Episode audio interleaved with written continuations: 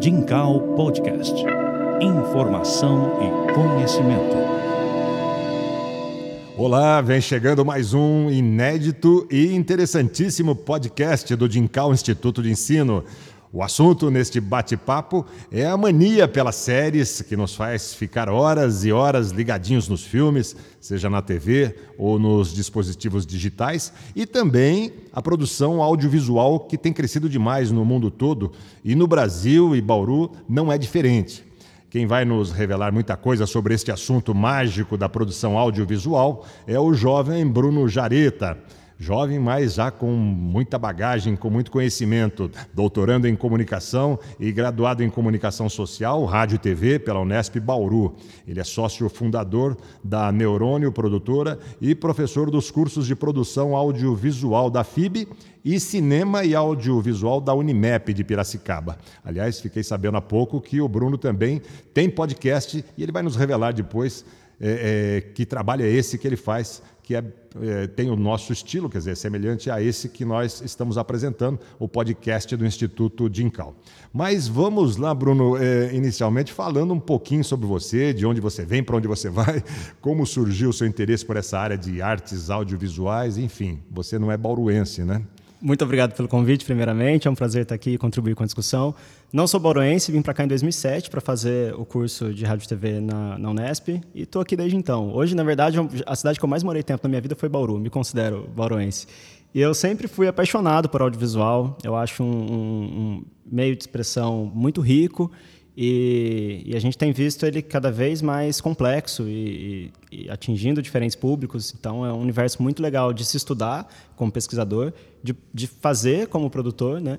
E de lecionar também como professor. Então, é um prazer muito grande trabalhar com tudo isso e, fazer parte desse universo. E como é que você tem visto essa mania, essa febre, né? Que tomou conta de muita gente, público jovem acima de tudo, pelos filmes em série, principalmente, né? É, que são de fato muito interessantes, né? São é, é, sedutores, nos atraem e a gente parece que não quer parar de assistir, né? Embora tenha que fazer outras coisas na vida também. Sim, eu vejo isso como, é, assim, o, narrativas, né? Sempre fizeram parte da, da, nossa vida enquanto é, humanidade, né? Então, bem antes do audiovisual, né? Se a gente pegar a literatura, né? Como a, a, o conteúdo seriado, inclusive, sempre foi muito explorado no, nas obras literárias. Então, é, isso sempre, sempre gostamos, né? Agora, eu entendo que o audiovisual trouxe esse poder da gente visualizar esses outros universos numa outra escala, e isso fez com que o cinema crescesse rapidamente, depois a televisão, né? E hoje, com as mídias digitais, a gente tem esses conteúdos dominando a nossa rotina. É muito difícil conhecer alguém que é, não consome nenhum tipo de audiovisual seriado, incluindo aí novelas, como audiovisual seriado também, os, é, os, produtos que a gente chama de seriado mesmo, né? TV paga, na TV aberta, bastante, no serviço de streaming hoje. E o cinema que sofre uma serialização também. Se a gente pegar hoje o universo Marvel no cinema, né? as maiores bilheterias da história do cinema são, são produções que compõem o mesmo universo narrativo, contados em, de certa forma em série. Né? Então, é, eu acho isso muito interessante por um lado, porque a gente tem visto uma diversificação dos conteúdos. Então, antes é, eu sou de uma época, por exemplo, que assistir seriado dependia, dependia de televisão, né? Porque o consumo que você tinha em casa era VHS e olha lá, né? Você não alugava séries em VHS, era muito difícil, não cabia na, nas fitas, né? E, então, hoje, com a digitalização, o acesso ficou fácil. Então, isso faz com que a gente consiga adequar, né, se a gente pensar nos streams, a gente consegue adequar isso melhor na nossa vida, que a gente assiste a hora que a gente quiser, com as nossas rotinas malucas, a gente consegue é, encaixar isso de um jeito que funcione. Então, hoje, ficou muito mais fácil a gente consumir eh, esse conteúdo. Agora, o que, que eu vejo também que a gente tem que tomar cuidado? A gente, às vezes, fica muito refém desses conteúdos. Então, como tem muita coisa boa e fácil acesso a todas elas, né, as produções estão mais baratas também. Assinar um serviço de streaming hoje não é muito caro. Então, como elas estão aí, às vezes a gente fica muito é, assistindo por obrigação porque senão a gente vai ficar de fora dos assuntos. Né? É, acho que muitos ouvintes aqui podem se identificar com isso, de eu preciso assistir porque amanhã vai estar todo mundo falando, eu não quero às vezes ter spoiler, ou às vezes eu estou ansioso para ver mesmo, só que sei lá, eu estou acompanhando 14 séries e tem episódio de 5 delas agora, e aí fica aquela ansiedade de assistir, então por outro lado, né, se a gente usa o termo febre de séries, febre é um sintoma que precisa ser cuidado às vezes, né? então é, é, o que eu costumo recomendar para todo mundo é assim: enquanto estiver nos divertindo, estiver agregando, ótimo. Passou a ser uma obrigação, um vício, é hora da gente tomar cuidado. Isso vale para tudo e não é porque é consumo de cultura que não existe isso, existe também. Então, esse é o lado que me preocupa um pouco dessa cultura de séries que a gente vive hoje. É, agora, se você tem um, um caminho para deixar isso saudável, divertido, completamente válido. Muito interessante esse histórico que você fez, de fato, né? A a, ficção em série né, sempre foi consumida por nós. É, eu me lembro até das revistas é, Contigo, Sétimo Céu, coisas que você, o, o Bruno aqui, nem sonhavam, né, nem, nem tinham nascido ainda. É, e depois vieram as novelas né, na, na TV. E, e, hoje em dia, com a digitalização, há o chamado streaming, né, é, ou a, a, o on-demand, o consumo por demanda. Né. É, é só para deixar isso bem explicadinho, né, é, Bruno, o que, que significa esse sistema streaming? O streaming ele seria uma espécie de evolução do serviço sob demanda, né, do on demand. Se a gente pensar locadora, por, por exemplo, eu tenho lá um catálogo de fitas que eu pego sob demanda e levo para minha casa. Agora, isso é sob demanda, mas não é streaming. O streaming é quando eu tenho a transmissão de audiovisual pela internet. Né? A gente trouxe a locadora para dentro de casa. Para né? dentro de casa. Netflix começou como serviço de locação, né? E, e, hoje a gente tem vários serviços que trabalham com streaming. O YouTube é streaming, né? É, Globoplay, a gente tem hoje HBO e vários outros serviços que estão chegando por aí também, como o da Disney, né? Então, todos esses serviços, eles é, são serviços que a gente tem tanto versões pagas como gratuitas, tem aqueles que oferecem um período de teste, né? É, de toda forma, eles são serviços que oferecem um catálogo que eu vou lá, acesso diretamente o conteúdo e consigo assistir a hora que eu quiser, pausar, retroceder. Então, ele, ele se opõe a fluxo. A gente tem a televisão em fluxo, que é aquele ca é, canal que fica passando conteúdo ininterruptamente, e a gente tem a televisão sob demanda. Né? A Netflix identifica como serviço televisivo também. E assim como o cinema, a gente tem também o que está em cartaz. Então, sempre, qualquer audiovisual vai ter essa definição de quando está passando e como está passando. E o streaming ele dá mais liberdade por isso. Porém, não é total liberdade. Eu não posso ver qualquer coisa, eu tenho que ver o que está no catálogo deles. Tanto que os, os serviços é, às vezes eles têm um catálogo que sai coisas, né? E a gente às vezes vai continuar assistindo um filme, saiu. Então essa liberdade também faz parte do discurso de venda dessas plataformas, de veja o que quiser, quando quiser, né? Depende do que eles têm lá. Não mas... existe liberdade 100%. Né? Não existe, não existe. Mas é isso. Então, é, é, é um serviço que ficou bastante adequado para a rotina de muitas pessoas hoje, porque você não precisa estar necessariamente num horário fixo na frente de uma TV. Né? E tem o conceito que a gente chama de televisão ubíqua, que você leva a série hoje com o seu celular. Esse serviço já deixa que você, inclusive, baixe o o, a série né, legalmente para assistir enquanto estiver em trânsito, alguma coisa assim, para não usar o pacote de dados. E se quiser usar pacote de dados, eles colocam versões também em baixa resolução para não usar muito. Então a tecnologia hoje facilitou esse consumo. Por isso que essa é uma das explicações de ter crescido tanto é, essa adesão né, do público por seriados. Não sei se você tem números, Bruno. A, a plataforma mais usada hoje seria mesmo como para outras é, atividade seria o, o, o mobile, é, de fato, o smartphone? Os dados recentes que eu tenho, né, é 71% dos internautas no Brasil consomem vídeo online. Então, é, é o, o, conteúdo mais, é onde se gasta mais dados é com vídeo online. Né? No Brasil, dentre os serviços, o YouTube é o que mais circula é, dados.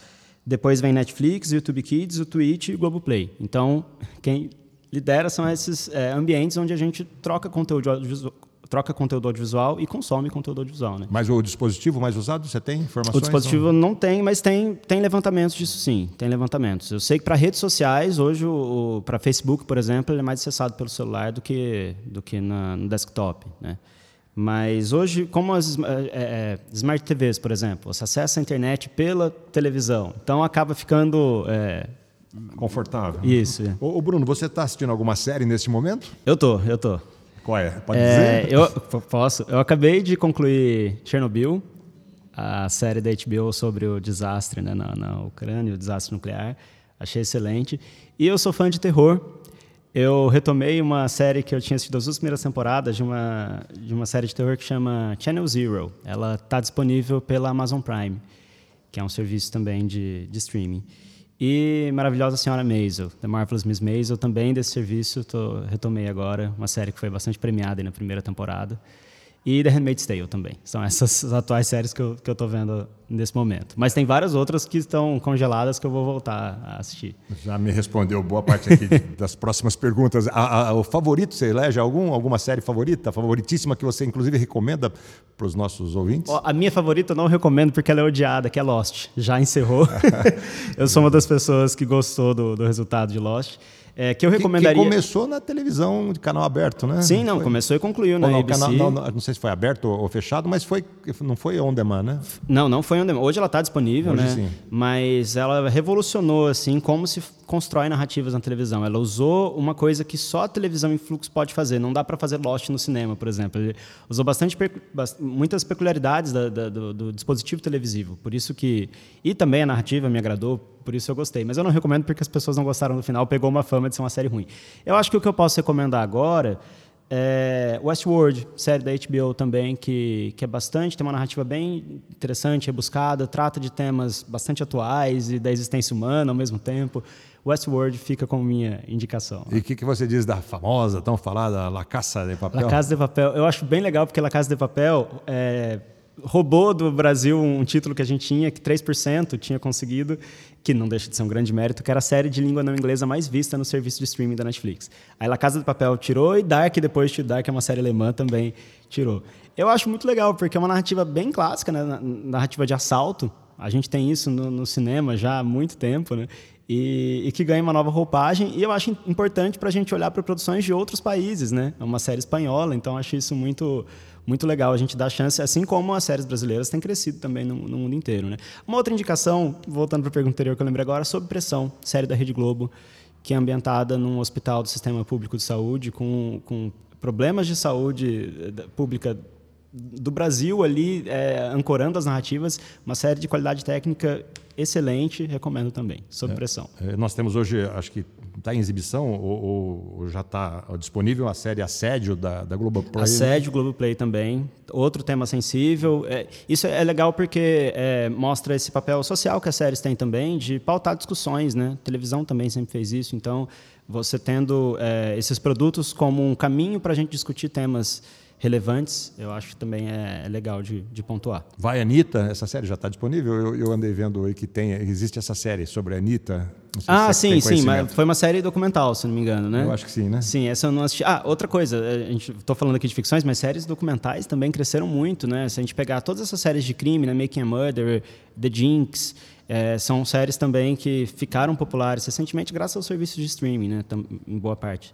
Então, é, e aí entra a Danita. E muitos reality shows né, cresceram recentemente, então é, a, coisa para assistir não falta. Né? E que país você acha produz as melhores séries, Bruno? Eu tenho visto alguns da, da Espanha, eu adoro a narrativa da Espanha, mas enfim, eu não quero induzir a tua resposta. Olha, é, a, Espanha, de fato, se a gente pegar as telefonistas né, da, da Espanha, a própria Casa de Papel, é, eu acho que é, é, difícil não responder os Estados Unidos, porque se a gente pegar produções como Breaking Bad, como Game of Thrones, né, é, são produções de complexidade narrativa e qualidade técnica impecáveis, né?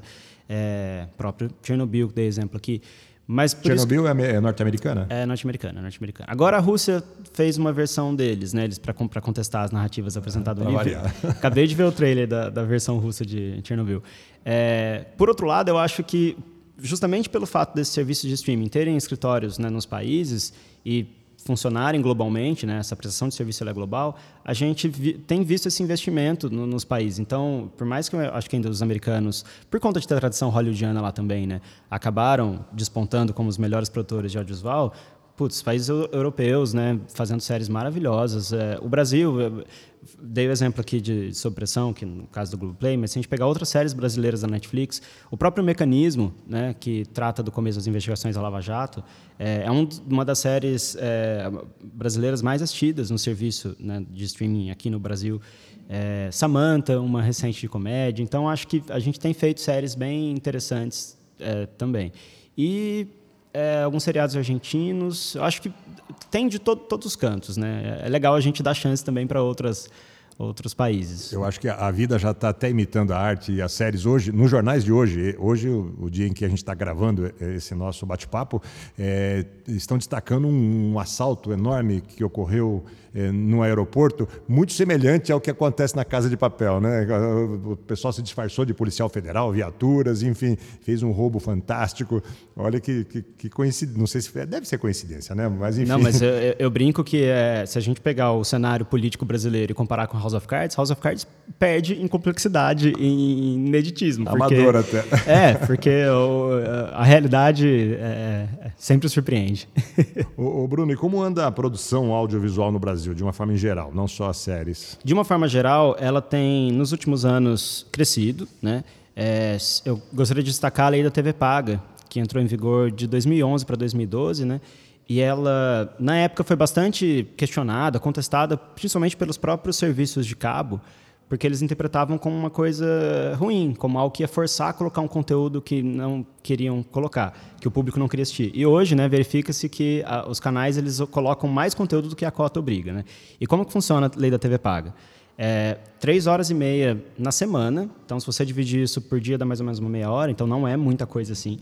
O canal, alguns canais que eles chamam de canais com é, espaço qualificado, então não entra aí canais de jornalismo, canal de cobertura esportiva, né? São canais que passam filmes, séries, variedades. Esses canais precisam colocar três horas e meia semanais de conteúdo nacional, metade deles de produção independente. Isso fez com que o, a produção audiovisual no Brasil desse uma agitada, né? novos players entrassem, novas formas de você é, produzir e trazer esse conteúdo para poder cumprir a cota.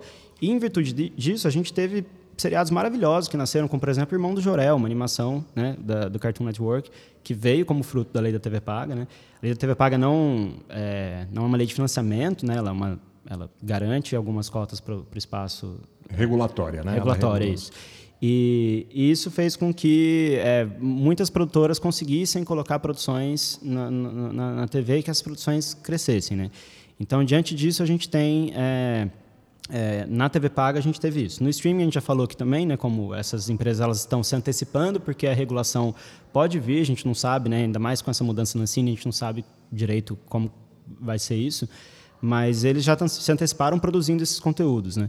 É, e no cinema a gente é, não é difícil perceber como, se a gente comparar com um cenário de 10, 15 anos, como a gente tem mais filmes passando hoje, é, filmes que tem apelo de público, filmes diferente, para diferentes é, nichos. Então, tanto TV quanto cinema, e TV sendo streaming, sendo TV paga, eu acho que tem um cenário é, favorável.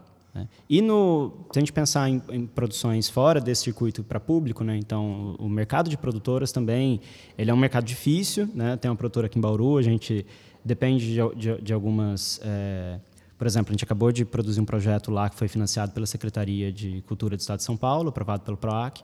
Então, a gente depende desses mecanismos, mas é possível sim. É, é, só que tem muito, é muito profissional para pouca demanda, então acaba ficando bem competitivo. Né? É isso que a gente observa. Nós estamos conversando com o Bruno Jareta, que é doutorando em comunicação, graduado em rádio e TV pela Unesp aqui de Bauru e também professor da área na FIB e lá na Unimep de Piracicaba.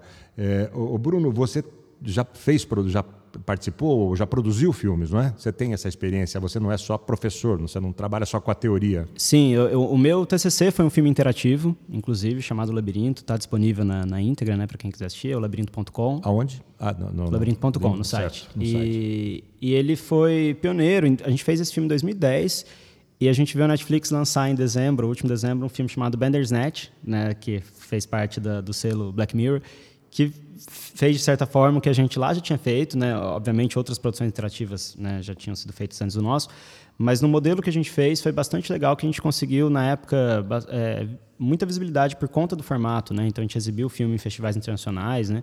E, e outras produções que, que a gente vai participando ao longo da carreira. Então eu, eu não é, gosto de deixar de fazer a produção porque é nela que a gente se atualiza, é nela que a gente é, consegue também con contribuir né, com, com essa função que, que o audiovisual tem enquanto comunicação. Eu acho que a gente tem uma missão né, de, de trazer debates, de, de pautar discussões e de entreter também. Né? Então, eu, eu, eu gosto de manter esse, é, esse meu, meu pé na produção. E esse projeto recente que eu acabei de falar que a gente fez com, com a Secretaria de Cultura do Estado de São Paulo é um projeto chamado Novas Vozes, que foi uma sala de roteiro para minorias sociais. E a gente acabou de concluir o roteiro de um seriado ficcional que agora a gente está em, em, processo de vender o roteiro, de encaminhar uma produção. Então, espero em breve a gente ter essa, esse seriado para mostrar também. Hum, boa sorte. É, só para contextualizar no tempo, no espaço, né, e, e mostrar para o nosso ouvinte como esse tema é atual e, e, e bem recente até, os brasileiros é, apresentam um crescente consumo, né, como o Bruno já falou, de séries e de filmes é, desde 2014, portanto, há mais ou menos cinco anos atrás, embora não seja exatamente aqui o marco inicial, foi quando a Netflix e outros serviços começaram a se popularizar. Né? Até 2017, uma pesquisa recente registrou uma alta é, no tempo de consumo é, de 90% das pessoas, com destaque para o uso dos dispositivos móveis, celulares e tablets, como já dissemos. Né?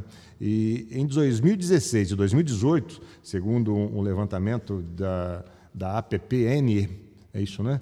O aumento foi de 130% no consumo, o que nos coloca em sexta posição entre os maiores usuários do mundo nesse setor. Né? Então, isso é muito interessante. É, o, Bruno, é, certamente nós temos alunos e, e, e, outros ouvintes que se interessam pela área, alguns, ou quem sabe até vários, que possam seguir nessa carreira. É, é o que é que você tem a dizer para essas pessoas? Né? É, quais são as, as possibilidades no mundo audiovisual? Hoje, com audiovisual, você pode trabalhar em diferentes lugares. assim. Então, você tem trabalho em produtoras, você tem trabalho em distribuidoras, você tem trabalho em, em emissora de televisão. É, então, é, e nas próprias empresas, muitas empresas montam núcleos de comunicação, um núcleo de produção audiovisual. Então, do ponto de vista de ofício, né, tem caminhos. É, eu recomendo assistir muita coisa, eu acho que é importante a gente ter repertório. Né? Às vezes a gente acha que está fazendo uma coisa super inovadora e alguém lá em 1938 no cinema fez já algo similar com, a, com os recursos da época. Então, assistir bastante coisa, enriquecer o repertório. É, e ficar atento às oportunidades. Eu acho que é uma área bastante. É uma, é uma área que. É, só a gente olhar o tanto que a gente consome de audiovisual. Então, assim, é, a gente tem visto o mercado sempre se transformar, mas uma coisa a gente tem certeza: não vai acabar o consumo audiovisual no mundo. Não vai chegar um dia que ah, acabou, acabou o audiovisual, isso aqui não vai mais funcionar como emprego, como mercado. A, in, a indústria audiovisual no, no Brasil ela, é, foi uma das poucas que não caiu né, na, enquanto é, agente econômico. Né, que, então, é, é, é, um setor muito forte. O setor audiovisual no Brasil é muito forte e globalmente também. Exato, Bruno. Eu tenho até aqui um, umas informações que o potencial do setor, como você disse, é muito grande. E um levantamento do ano passado mostra que o setor tem crescido seguidamente, sem interrupção, desde 2011, né? cerca de 10% ao ano. É, segundo a Ancine, que é a Agência Nacional do Cinema, existem hoje cerca de 7 mil produtoras, 95% delas micro ou pequenas empresas, né? Acho que uhum, a sua se que encaixa... é o caso da minha, sim. Isso, a Neurônio, né? Então, é, é, uma, é uma área que vai até na contramão da crise brasileira, né? Sim, tudo reduzindo, tudo encolhendo e a produção audiovisual em franca expansão. Apesar de que, eh, mais recentemente, o setor tem sofrido algumas, alguns ataques, diria assim, porque o Estado brasileiro, nesse momento, parece que não é muito fã né? da, da, da produção livre e independente, enfim, é uma outra discussão, cai até no campo político, mas mesmo assim, acho que não precisa depender muito do Estado. Né? A Ancine, é, é, o setor ainda depende de muito recurso público ou, ou dá para seguir com patrocínio privado? Dá para seguir. A questão é que os recursos públicos eles são do próprio setor. Se a gente pegar o Condecine, ele é alimentado pelo próprio setor. Então não é dinheiro direto do, do contribuinte. Tesouro, exatamente. É. Então, como agência reguladora, tem funcionado isso, né? Volta para a própria produção que sai da produção. É, agora, tentativas de colocar filtros, esse tipo de coisa, sempre o audiovisual enquanto arte sofreu, né? Então é uma coisa que vai acontecer sempre, por isso que a gente precisa estar atento em, em como é, interpretar tudo isso, entender, né? É, mas isso só é, demonstra o valor do audiovisual, né? mostra que, é, independente do, do, posicionamento, todos valorizamos a produção audiovisual e entendemos o potencial que ela tem. E se encaixa na liberdade de expressão, que é um valor fundamental dentro fundamental. da sociedade democrática brasileira, no caso. É, o Bruno, voltando um pouquinho só para aquelas dicas da, da pergunta anterior, é, a gente percebe no final de um filme, como leigo, né, que somos, é, quando aparecem os créditos, que tem muita gente envolvida na produção, né?